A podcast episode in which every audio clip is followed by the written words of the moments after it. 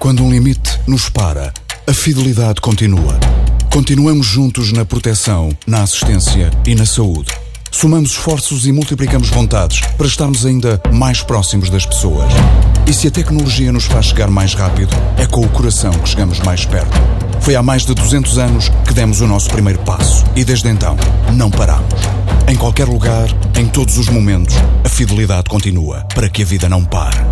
Fidelidade Companhia de Seguros S.A.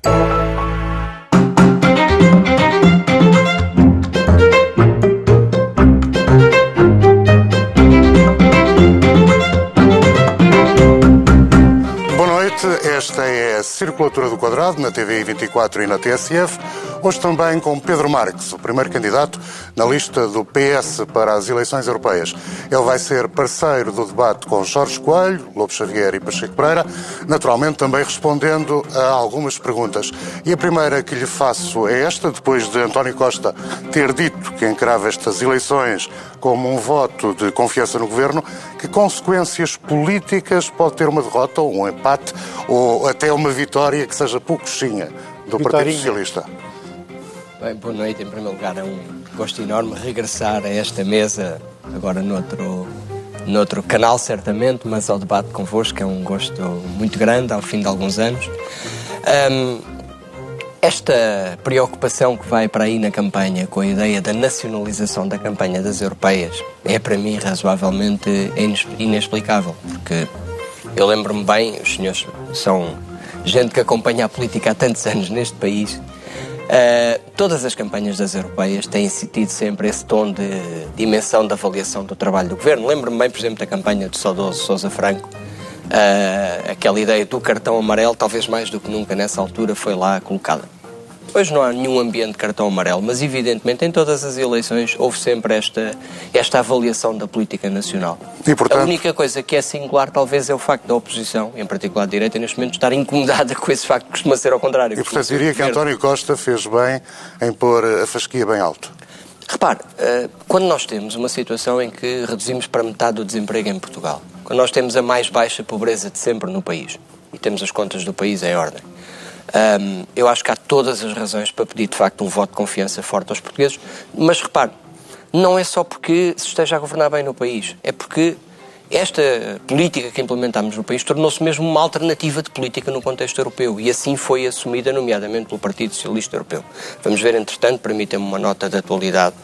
Uh, vamos ver o que é que se passa com o que se está a passar hoje no Parlamento. Não faça mais pequeno Refere-se à questão dos professores e do tempo. Muito do que, estamos, do que estou aqui a dizer sobre as contas certas pode estar a ser posto em causa com aquela aprovação, aquela coligação negativa, com um aumento de despesa que aparentemente não tem paralelo desde, a, desde Portugal aderiu ao euro.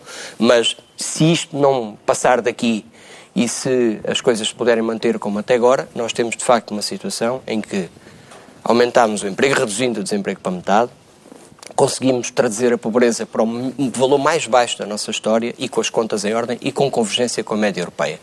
E fizemos isto mostrando que havia de facto uma alternativa na Europa, porque lá na Europa, lembra-se bem que no início desta legislatura nos diziam que não era possível, e mesmo aqui em Portugal se dizia ou não cumprem nada do que prometeram, ou não cumprem o déficit. Daqui a pouco vamos para o debate, agora um pequeno intervalo. Voltamos daqui a menos de um minuto. Os sítios precisam de Estado e os Estados precisam de sítio. Num mundo em turbulência, as explicações para o estado do sítio. Um olhar global e especializado para as histórias e protagonistas que marcam o nosso tempo. Estamos mais livres ou mais sitiados? Quanto mais sitiados, mais livres. O estado do sítio. Um programa de Ricardo Alexandre e José Cotileiro ao sábado ao meio-dia e sempre em podcast em tsf.pt. Circulatura do Quadrado, hoje cabe a Louvo Xavier a primeira interpelação a Pedro Marques. Pronto, quer começar, António? Não, eu gostava de ir um bocadinho mais a essa história do. Eu, eu suponho que se não houvesse nada uh, de, de, de, ambiente político, um candidato ao Parlamento Europeu com um percurso profissional que já teve o Pedro Marques, Ah, preferiria que não fosse uh, somente uma discussão sobre se o governo é bom ou se o governo é mau. Uh, porque, imagino eu, pergunto, porque normalmente os governos o que fazem, como temem sempre este plebiscito, este referendo de, a meio da, da da legislatura e o, a facilidade com que se faz um voto de protesto, o, o, que, diz, o que fazem normalmente é, é preciso discutir a Europa. Não vamos agora discutir o emprego ou o desemprego, é preciso discutir a Europa. Imagino, apesar de tudo, que, que, que, preferisse, pergunto-lhe se não preferia, descontaminar a sua campanha de discussões sobre a política nacional, porque é muito volúvel a política nacional. Uh, aquilo que uma, um ambiente que hoje pode ser bom, como se tem visto, amanhã pode já não ser, não é? Pode já não ser. E o, o, o é porque, o, em geral, os ministros das infraestruturas dos governos em Portugal, tradicionalmente, são o abono de família do governo. E, portanto, são figuras populares.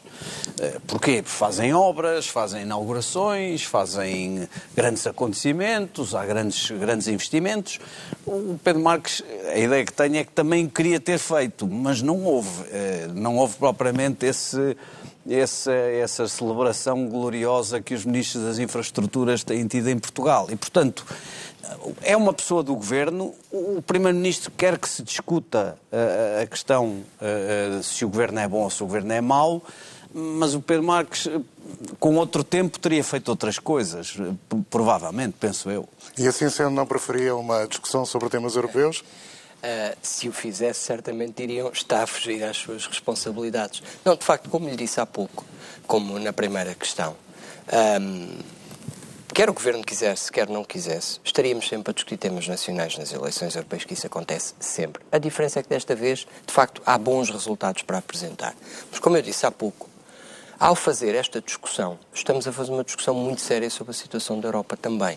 Porque o que nós fizemos aqui em Portugal, que foi fazer um ajustamento das contas públicas e da situação orçamental, não por via da contração da procura interna, mas por via da estabilização e expansão da procura interna e depois do investimento e exportações, foi de facto uma alternativa política na Europa.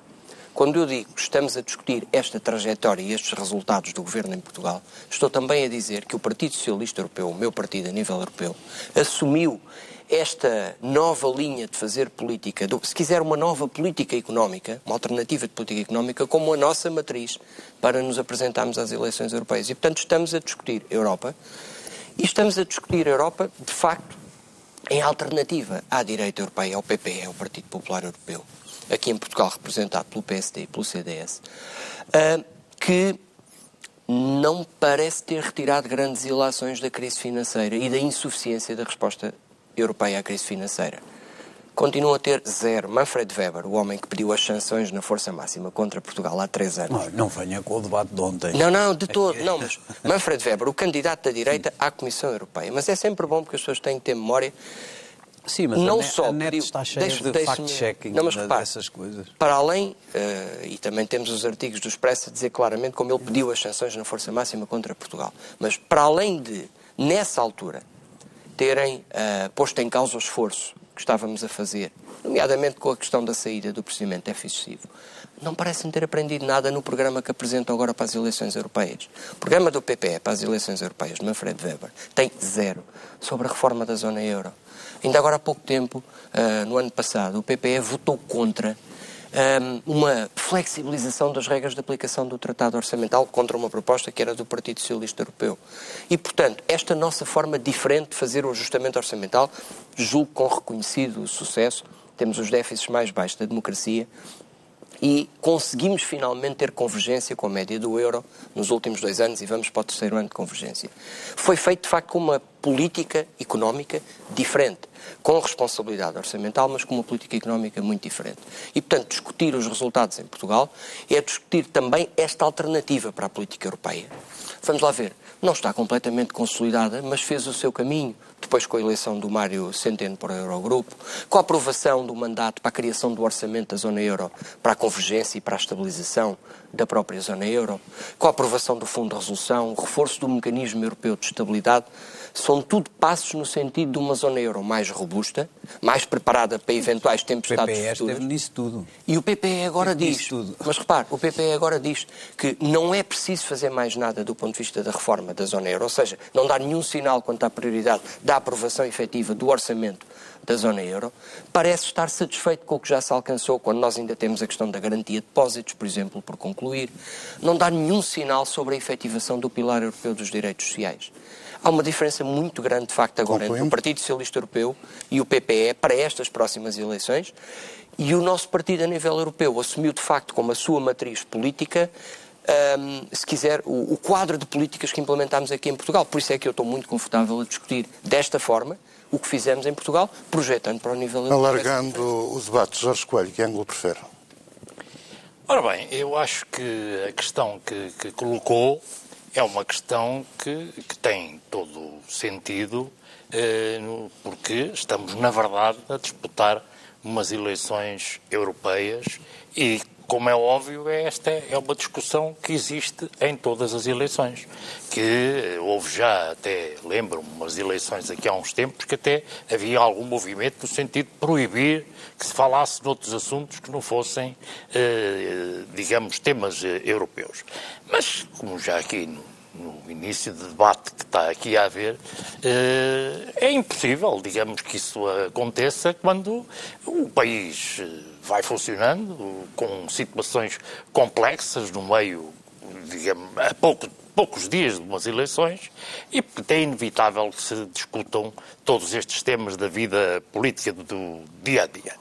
E depois também há aqui uma questão que nós temos que ver do ponto de vista eh, do interesse eleitoral. É normal que o partido que suporta o governo, porque tem matéria positiva para apresentar e para colocar com clareza a dizer que aqui em Portugal eh, também dizia, havia aqueles, nomeadamente a direita, que dizia que se, se aplicasse o projeto que, está, que foi aplicado com êxito e que provocou os resultados positivos que o Pedro Marcos aqui referiu, eh, vinha aí o diabo, destruía tudo e aí vinha outra vez a desgraça em cima de Portugal. Ficou provado que é possível, com uma política nova em Portugal, uma política que eh, fez o que fez com os resultados positivos que teve, sem pôr em causa os compromissos europeus, e o grande desafio que é aqui colocado eh, é, é se não é possível, ao contrário do que agora também estão a dizer, se não é possível desenvolver esta política na Europa para ter resultados na Europa. É um grande desafio e para ter sustentação este desafio que é feito e que foi aqui ah, ah, acabado de referir, é a melhor ah, situação que se pode apresentar para ter credibilidade é dizer o que foi feito aqui em Portugal nestes quatro anos Jorge, todo mas sentido. para ter credibilidade, o cenário que eu coloquei logo à partida das eventuais consequências políticas de o PS não ter uma vitória clara nas eleições europeias não é um cenário que deva ser considerado. Não, quer dizer, vamos lá ver, eu tenho que fazer, não é necessário uma declaração de interesses nesta matéria, toda a gente sabe que eu sou do Partido Socialista e toda a gente sabe que eu apoio aqui este senhor que está aqui ao meu lado como candidato eh, ao Parlamento Europeu. E, portanto, não estou aqui a servir a fazer de, de- de comentador independente. Não sou comentador independente hoje aqui neste, neste debate, Eh, porque isso era uma hipocrisia total da minha parte e eu não, vou Mas fazer. isso não invalida que tenha uma pergunta para o nosso convidado. não, não, tenho, tenho. Isso não tem nada a ver com as perguntas, não tem nada a ver com as perguntas. Relativamente a essa matéria, eu habituei-me. Eu conheço aqui o Pedro Marcos há, há muitos anos, eh, eh, para, para benefício dele, eh, digamos, porque tem muito menos anos do que eu, é de, de uma geração que veio a, a- a seguir a mim, eh, mas conheço há anos suficientes para saber, digamos, as qualidades dele, os sítios por onde passou, o que fez, eh, e para lhe dizer que, eh, para mim, é muito positivo ter, estar a ver uma nova geração nos outros partidos também, mas nomeadamente no Partido Socialista, a, digamos, encabeçar estes lugares de responsabilidade é sinal que temos futuro. Mas para lhe dizer relativamente a essa matéria, eu habituei-me no Partido Socialista a algo que verifico que se mantém neste momento. O Partido Socialista, quando se candidata a umas eleições, é para as ganhar. Não está a pensar, nem a perder tempo, se é por isto, se é por aquilo. Essas discussões, normalmente, o que era correto sempre é que se tivessem depois do resultado das eleições. E é isso que vai acontecer. É para as ganhar. Se se começa a perder tempo a fazer contas, isso daqui a um bocado está tudo com uma dor de cabeça desgraçada a fazer contas em muitas casas deste país, em vez de andarem a fazer o que devem, que é motivar as pessoas, mobilizar as pessoas para votar. Portanto, não vem aí crise. Deixe-me, diga. Não vem aí crise. Se vem aí uma crise? Não vem. Eu acho que pode vir, mas não é por isso. Quer Então. dizer, eh, quando hoje se vê o que se viu no Parlamento, eu ainda não tenho informações de, de ponto é que aquilo chegou há pouco, eh, acho que até ainda está a decorrer e não sei o que é que vai acontecer relativamente a esta decisão que eu considero de uma irresponsabilidade absoluta que hoje foi tomada no Parlamento. Quanto aos não sei. professores, é isso que está a dizer? Quanto aos professores? Não é só dos professores, meu caro amigo. É que isto vai implicar que todas as profissões que tenham características idênticas, isto também só faltava que agora não fosse aplicado igual a toda a gente. Agora, as contas estão feitas. As contas estão feitas e isto vai implicar uma crise orçamental em Portugal. Não sei, falta saber é quando é que começa. Quer dizer, é a única Parece que é em 2020. falta começar. Pois, o meu caro amigo terá informações melhor do que as minhas, o que, o que, o que eu acho muito interessante. Agora, isto implica isso, se vai para aí ou não, se vai haver crise ou não vai, não sei. Eh, agora, que me parece muito mais que pode haver uma crise muito negativa para o país, proveniente de uma situação dessa natureza, do que qualquer crise por o PS não ganhar as eleições, porque eu tenho a certeza que vai ganhar as eleições. Não tenho qualquer dúvida. Pedro Marcos. Falta-me uma pergunta Ah. que ainda não fiz. Pensei que era essa a pergunta. Não. A pergunta é uma pergunta que, que- que tem a ver com aquilo que está aqui a ser discutido, como é óbvio, e que tem a ver com o seguinte, quer dizer, esta campanha eleitoral, quando começou, começou com, com uma crispação absolutamente sem sentido, de um momento para o outro. Quer dizer, houve, começou a haver eh, pancadaria eh, da forte. E aqui o, o Pedro Marques tem levado, e não é pouco, quer dizer, durante este, este tempo todo. E eu gostava de lhe perguntar o que é que eh, acha de melhor e pior que tem acontecido nesta campanha eleitoral como um todo, e se quiser também abordar alguma coisa em particular com a sua campanha, mas a minha pergunta é genérica como um todo. E a resposta é? Bom, muito obrigado. Eu acho que, bem, de melhor, de facto, o que tenho sentido é, é uma mobilização extraordinária de pessoas na rua e uma simpatia muito grande das pessoas.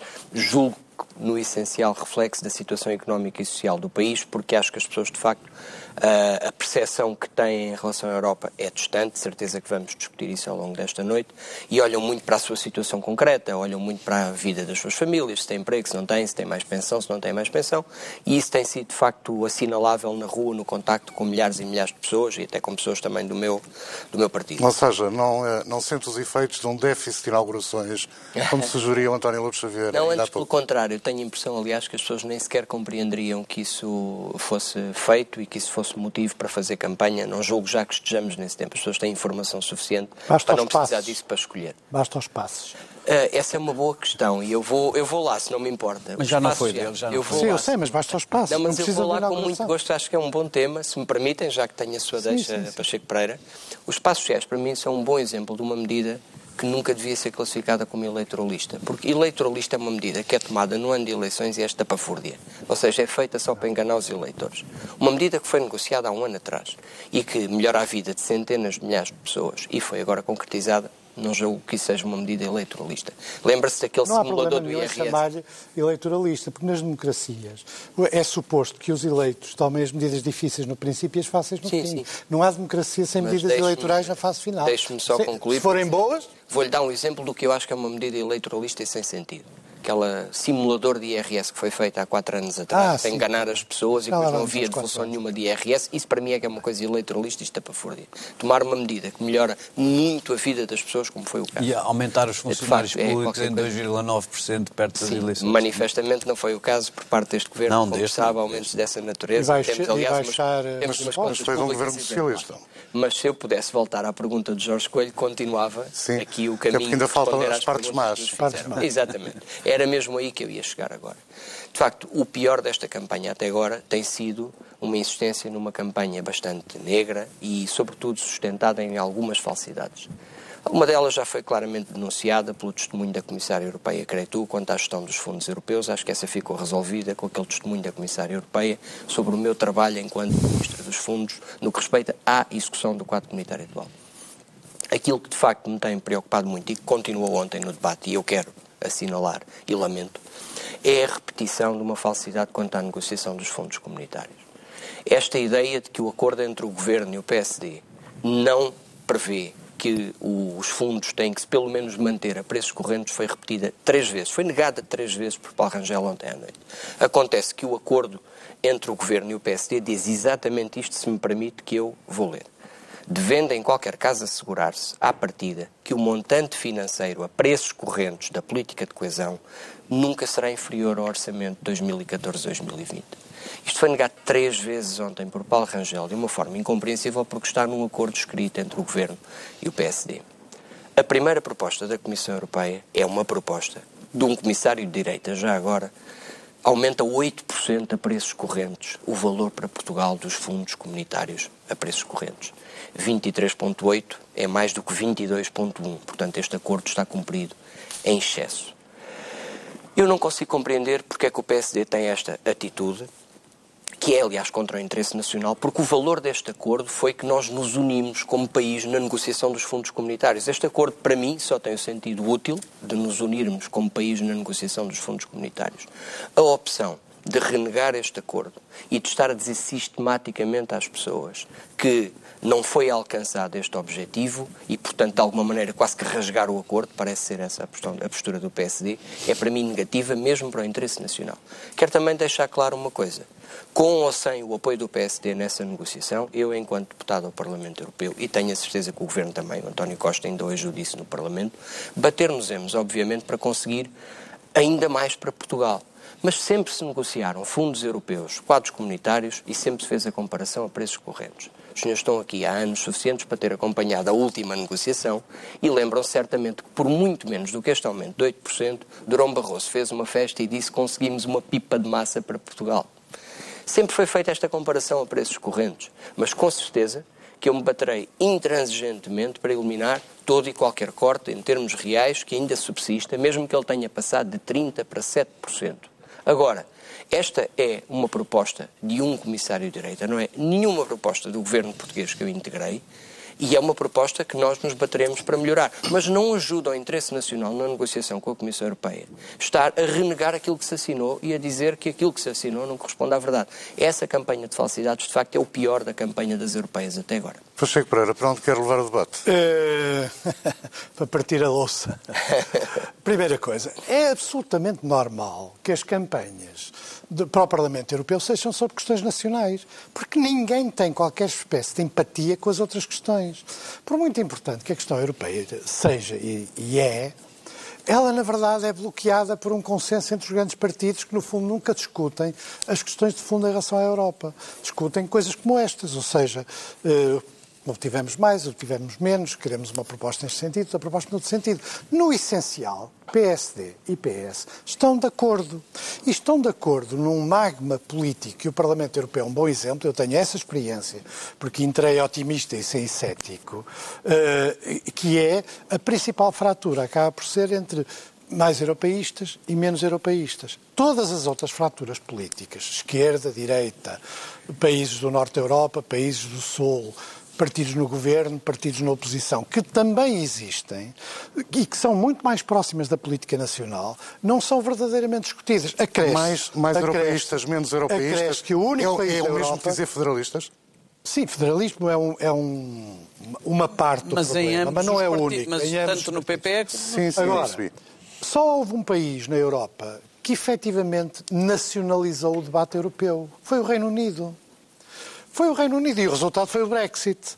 Todos os outros países não fazem um verdadeiro debate europeu, porque o Parlamento Europeu é uma instituição longínqua, as taxas de abstenção são elevadíssimas, as que eh, eh, representam uma certa elite política que, uma vez colocada no Parlamento Europeu, sem dúvida que muitas vezes se entende para defender os interesses nacionais, mas se afasta da vida política nacional e, portanto, nós não temos uma verdadeira correlação das questões europeias para a política nacional, porque aquilo que é mais complicado discutir ninguém discute. Por exemplo, eu vou gostar de saber qual é a posição do nosso candidato do Partido Socialista sobre a circunstância do Parlamento Português ter perdido os poderes orçamentais sem verdadeiramente nenhum debate público. Como, aliás, quer saber, porque a razão é que o Partido Socialista, que agora se queixa, ou pelo menos quer reformas no Tratado Orçamental, votou o Tratado Orçamental. E o que aconteceu nos anos do ajustamento e da Troika só foi possível porque os socialistas europeus colaboraram com os partidos do PPE em garantir uma política de austeridade que, objetivamente, teve os resultados que teve. Uh, Pode-me dizer, bom, a geringonça mudou. A geringonça mudou no plano político e em alguns aspectos da política social. Mas, no essencial, a política do governo António Costa é a mesma política da Troika, com algumas alterações. É a mesma política da Troika porque está subordinada a um conjunto de regras europeias que verdadeiramente ninguém discute. Eu ainda não vi nenhum dos candidatos discutir, por exemplo, a circunstância grave do Parlamento Português, ter que pedir uma autorização a Bruxelas para aprovar o seu orçamento. Nunca vi nenhum candidato da, do, do, mainstream, dos principais, discutir, por exemplo, eh, que o Tratado Orçamental não é um tratado europeu, que é a primeira coisa. Quando se fala de regras europeias, mete-se o Tratado Orçamental. O Tratado Orçamental não é um, um, um tratado europeu. Não se discute o que aconteceu nos últimos anos, porque é evidente que a crise da imigração e a crise uh, dos refugiados é, em grande parte, um resultado da destruição do elevador social na maioria dos países da Europa e essa destruição faz com que não seja possível integrar, como acontecia no passado eh, e como acontecia no passado também nos Estados Unidos, integrar uma população imigrante que encontrava na França, na Alemanha, em Portugal, em Espanha, uma maneira de se integrar no mercado de trabalho, subir na vida e ter condições de vida que não tinha nos seus países de origem. Tudo isso foi destruído alegremente nos últimos 5, 6, 7 anos. E mesmo o PS não fez nenhuma ruptura de fundo quanto a essa política. Aliás, acho irónico ver o nosso Ministro das Finanças à frente da instituição que mais puniu Portugal e mais uh, atacou Portugal nos últimos anos, que é de facto o Eurogrupo. Entre outras coisas, acresce que eu também gostava de, de, de, de saber por que razão é que uh, o sucesso da União Europeia deveu-se durante muitos anos a duas coisas. Por um lado, à paz, é uma construção que começou por pôr em comum os materiais estratégicos, uh, uh, o carvão e o aço e tal, e que teve sempre a preocupação de manter a paz, mas que sempre se propôs avançar a pequenos passos. E mais, e que compreendia que a coesão social era o único mecanismo de construção de uma Europa equilibrada. O que aconteceu é que, com a colaboração dos socialistas, a começar por socialistas alemães, mas de facto, inclusive os socialistas portugueses, a coesão social foi posta em causa e desapareceu. Pode-se hoje falar nela, mas ela implica recursos, meios e alterações políticas que nós não vemos, por exemplo, eh, na política do Tratado Orçamental. Por isso, a minha pergunta é, nestas questões de fundo, em que é que o PS é diferente do PSD? Ou até do CDS, deixando o caso do Vox para o lado. Uma... Também é relevante. Uma excelente pergunta e muito relevante para estas eleições europeias. De fundo. Uma questão Poder de fundo, do Parlamento. Uma questão de fundo e uma questão que eu julgo que, que está em cima da mesa da maneira como estão organizadas as propostas do PS e do PP. Primeiro, concordar consigo completamente sobre a forma como, em particular a partir da criação do euro e de um conjunto de reformas e, de facto, algumas delas feitas por socialistas, por, por gente da minha família política a nível europeu, um, ou outras por, por, partidos de direita, mas, de facto, também algumas por partidos da, da, da minha família política. As reformas Artes na Alemanha de desregulação da legislação laboral são um bom exemplo e são mais ou menos contemporâneas da criação do... Posso só fazer uma pergunta sobre a legislação laboral? Por que razão é que o PS não parece sensível a nenhuma proposta no sentido de eh, corrigir os excessos de desequilíbrio entre o patronato e os trabalhadores que ocorreram nos anos da Troika. Por razão é que isso é uma espécie de tabu que ninguém discute. Vou então ver se consigo responder às tantas questões que colocou. Portanto, situando-me ali na criação do euro, concordo que o processo, no fundo, que leva praticamente 20 anos, foi um processo que foi promotor de desigualdades no contexto europeu. Entre países, em prejuízo dos países do Sul e em benefício dos países do Centro, e dentro dos próprios países. Isto parece-me absolutamente factual. Nós fomos, claramente, nós países do Sul, fomos perdedores da, da, da forma como o euro foi criado e desse conjunto de reformas que foram feitas nesse período. Um, e certamente os países do centro da Europa beneficiaram mais. A resposta à crise financeira, ela própria também induziu desigualdades, porque a forma como se procurou sair da crise foi com contração da procura interna nos países que estavam em situação... Não induziu, assentou. Assentou, no, acentuou. no, agravamento das não, desigualdades. Não tenho nenhuma, não tenho nenhuma uh, problema de reconhecer que acentuou desigualdades que já vinham do período anterior à crise financeira. Isso até foi reconhecido por Schäuble, agora muito recentemente.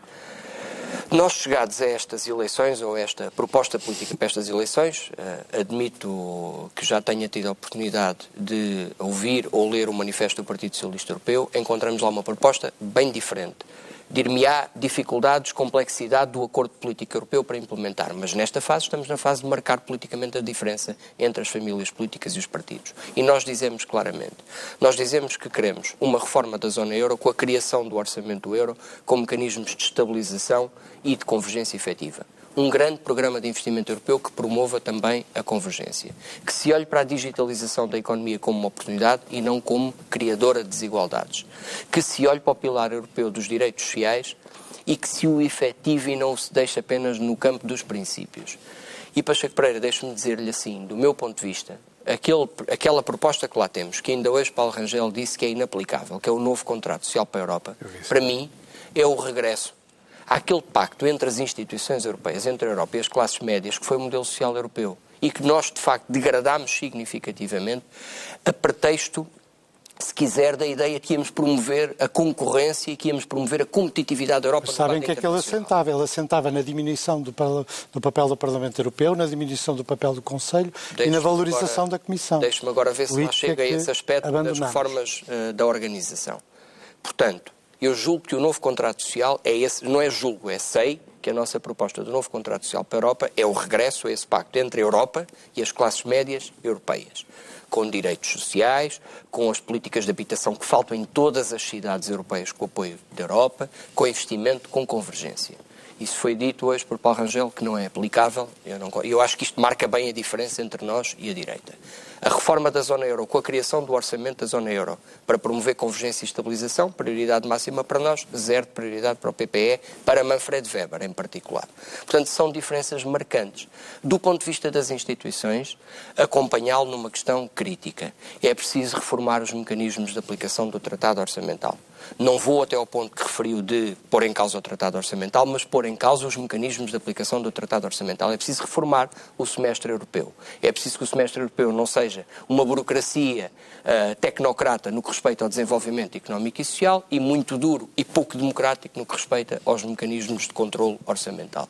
E isso pode ser feito com o papel do Parlamento Europeu, com o papel dos Parlamentos Nacionais. E isto pode e deve ser feito na reforma que foi proposta pelos socialistas europeus no ano passado e foi rejeitada pelo PPE e volta a fazer parte da nossa proposta política.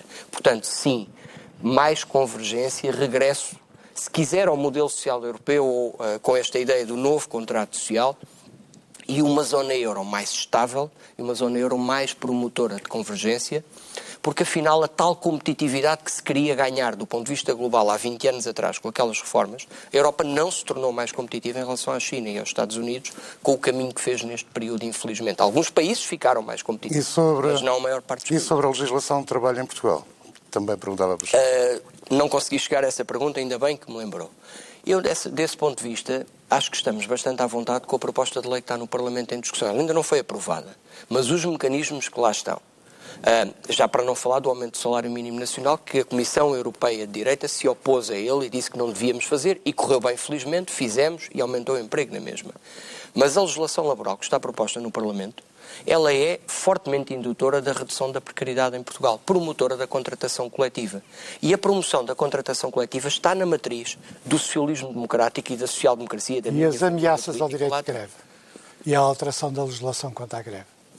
Uh, é um caminho que ainda agora só se começou a discutir, uh, Pacheco Pereira. Vamos ver, estamos muito verdes nessa matéria. Estou-lhe a falar da proposta concreta que está no Parlamento, que julgo que conhece bem, que tem alterações importantes do ponto de vista da redução da precariedade, em particular para os jovens.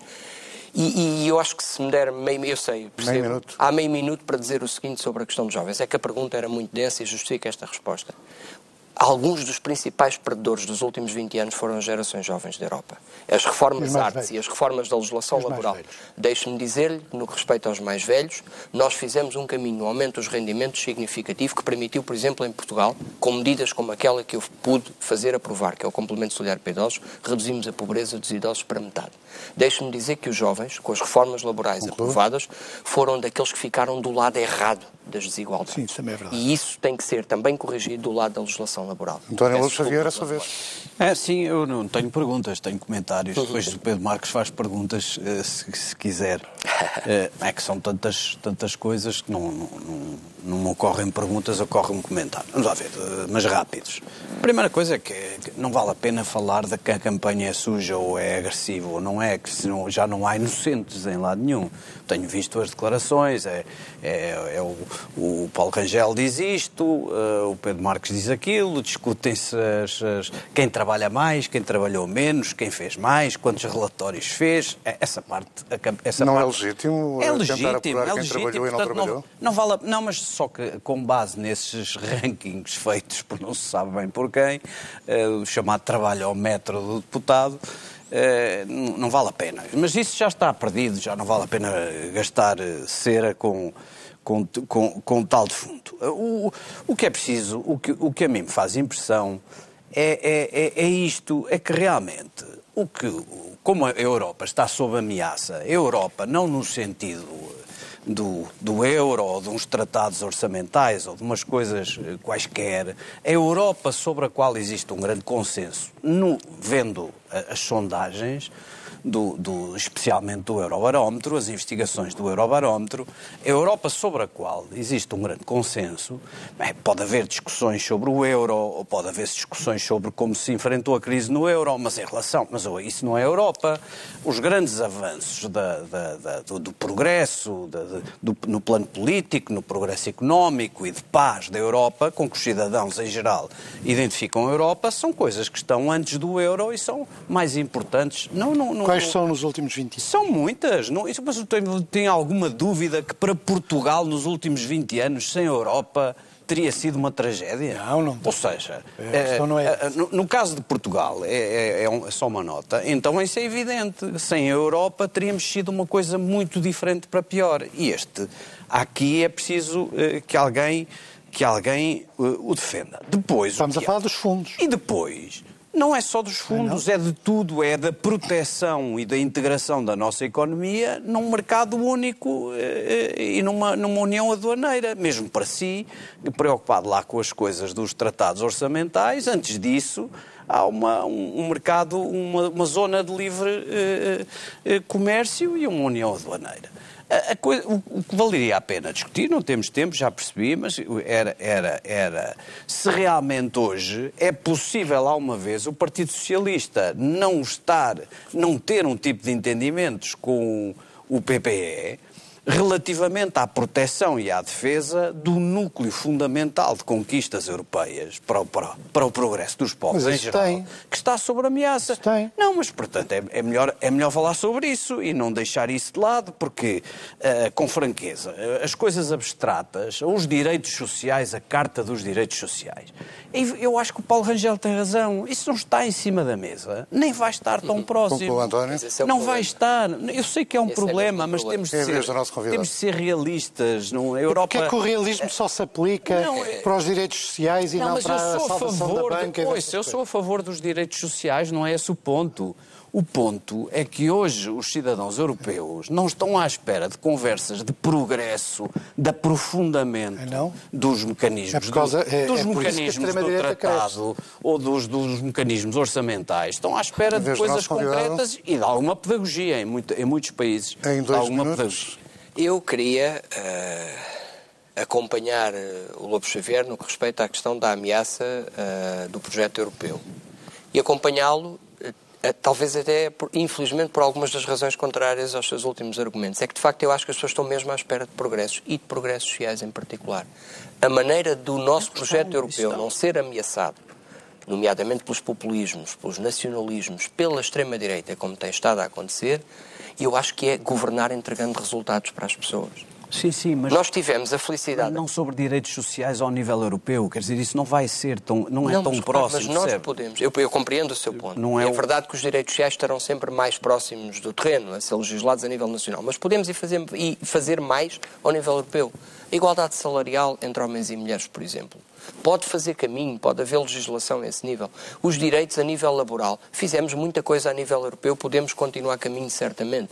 Há, há, há muita coisa que pode ser feita. Na garantia jovem fez caminho, pode-se fazer agora para a primeira infância. E isto pode ser legislado a nível europeu, com legislação hard law ou soft law, mas pode-se fazer caminho e deve-se fazer Mas também caminho. pode ser cá dentro, Mas, Lobo Xavier, mas o Europa, meu não é? ponto é Concluímos. outro. O meu ponto para concluir é a Europa ou regressa a um modelo em que governa para as pessoas, ou vê de facto em risco o projeto europeu e crescem de facto os extremistas e depois não ajuda nada à normalização dos extremistas. Eu vejo governos europeus em que o PPE fez alianças com a extrema-direita e acho isso absolutamente lamentável. A normalização da extrema-direita não devia acontecer na Europa tão poucas décadas Jorge depois do que vez. aconteceu a meio do século passado.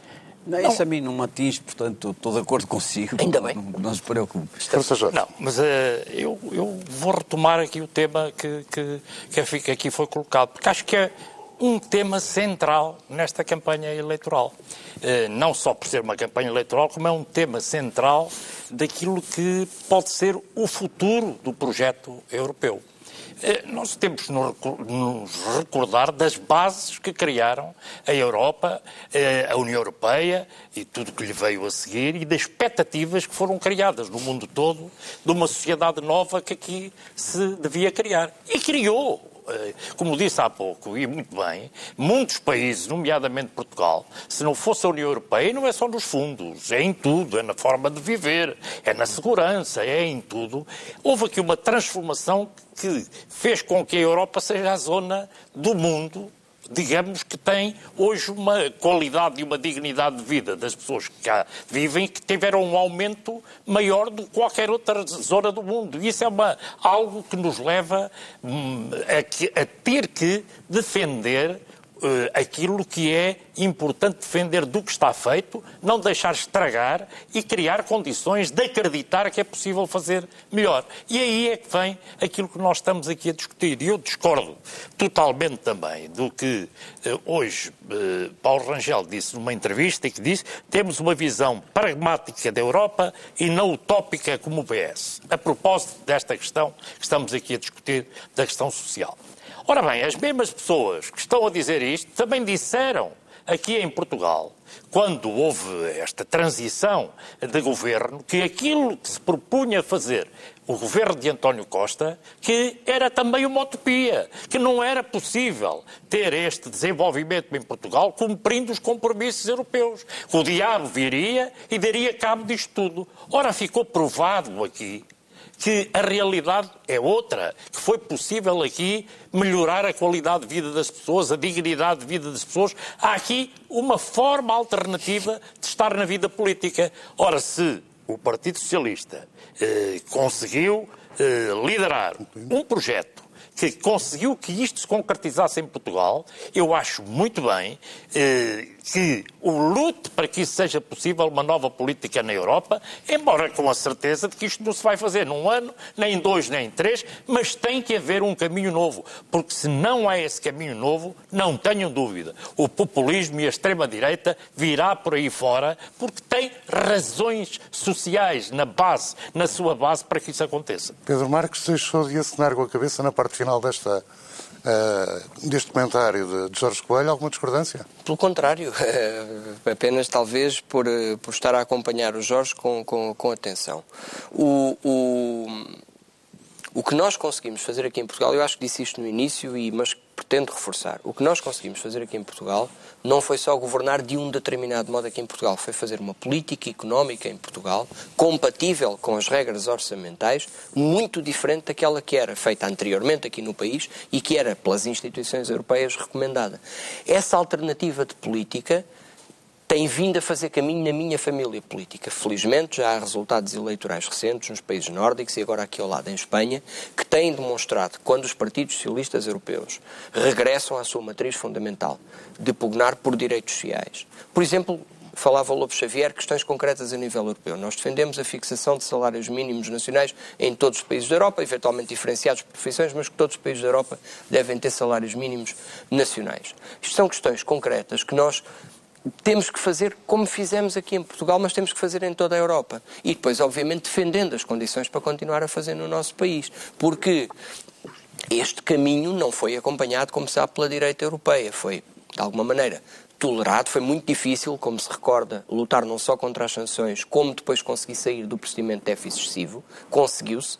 Conseguiu-se entregar resultados sempre, do ponto de vista orçamental, sempre neste período. Mas agora, de facto, o desafio é fazer na Europa como modelo de política económica diferente dos socialistas europeus aquilo que fizemos aqui em Portugal. Oh, Pedro Marques, Pacheco Pereira, exportar, tenho cinco, exportar tenho cinco minutos finais para okay. dividir entre si okay. e o nosso convidado. Portanto, Não. dois minutos e meio, Tá bem, dois okay. minutos e meio. Uh, em primeiro lugar, eu, eu, eu, reconheço que há um aspecto importante nesta campanha eleitoral que contrapõe uma certa ideia da Europa ao ascenso do populismo e da extrema-direita.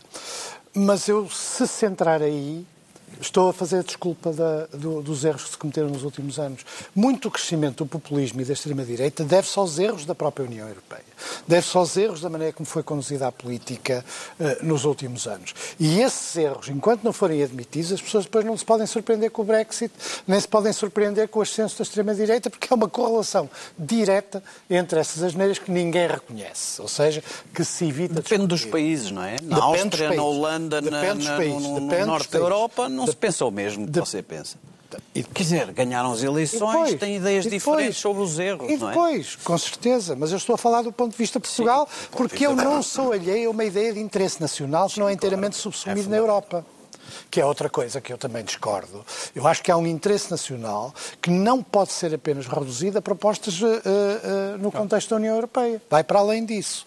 E, e, e o que me preocupa é que, por exemplo, a degradação da democracia na Europa é real, não é só por causa do ascenso da extrema-direita.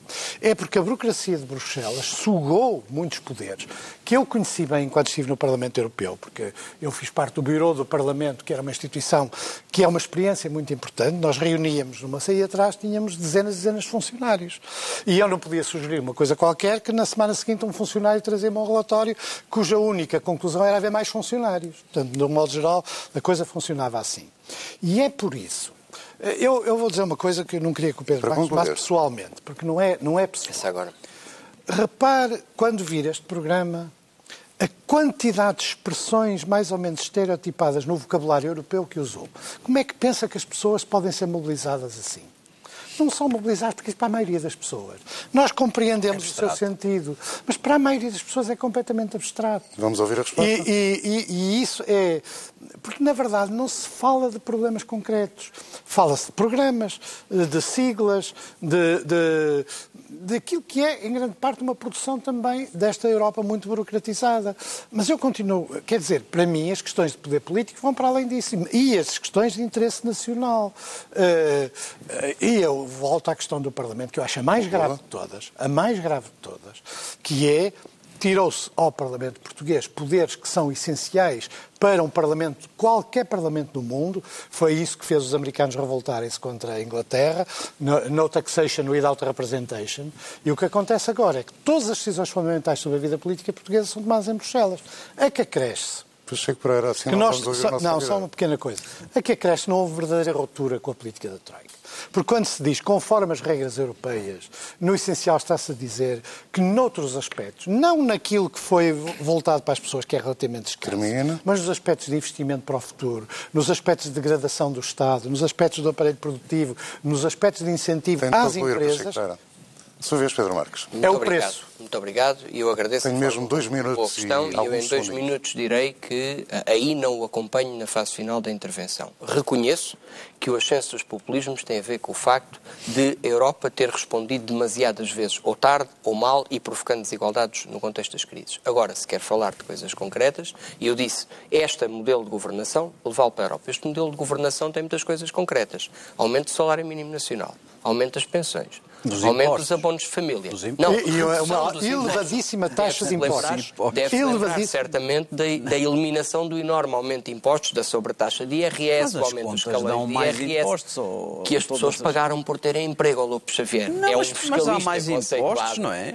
É um fiscalista conceituado. mais Essa impostos, mais poupança de juros, Essa menos, eh, não mais lucros do Banco de Não me leva mal, porque é um fiscalista demasiado conceituado para saber bem que 350 mil pessoas a trabalhar e parte delas a não receber subsídios de desemprego e a pagarem contribuições para a Segurança Social e IRS dão mais receita fiscal. Claro que dão mais Mas volto a dizer, salário mínimo nacional, aumento das pensões, aumento dos abonos de família, isto são coisas concretas que foram possíveis mantendo a trajetória orçamental, mas através da Degradação expansão do da sistema de procura interna. saúde, degradação das de estruturas do. Estado. Zero de eh, investimento, menos na Troika, recuperação menos de todos os cortes do, do. Serviço Nacional de Saúde que tinham sido feitos anteriormente para, para Chico Pereira. Há muito caminho para fazer também em Portugal. É preciso defender condições para o fazer aqui em Portugal, mas, sobretudo, esta alternativa de política que implementámos é, de facto, aquela que é a nossa matriz do projeto que levamos para a Europa e, e que discutimos nestas eleições europeias com os portugueses. Este é o momento em que termina a circulatura do quadrado, aqui na TVI 24 e na TSF. O debate continua dois a oito dias, tendo como convidado Paulo Rangel. Até para a semana.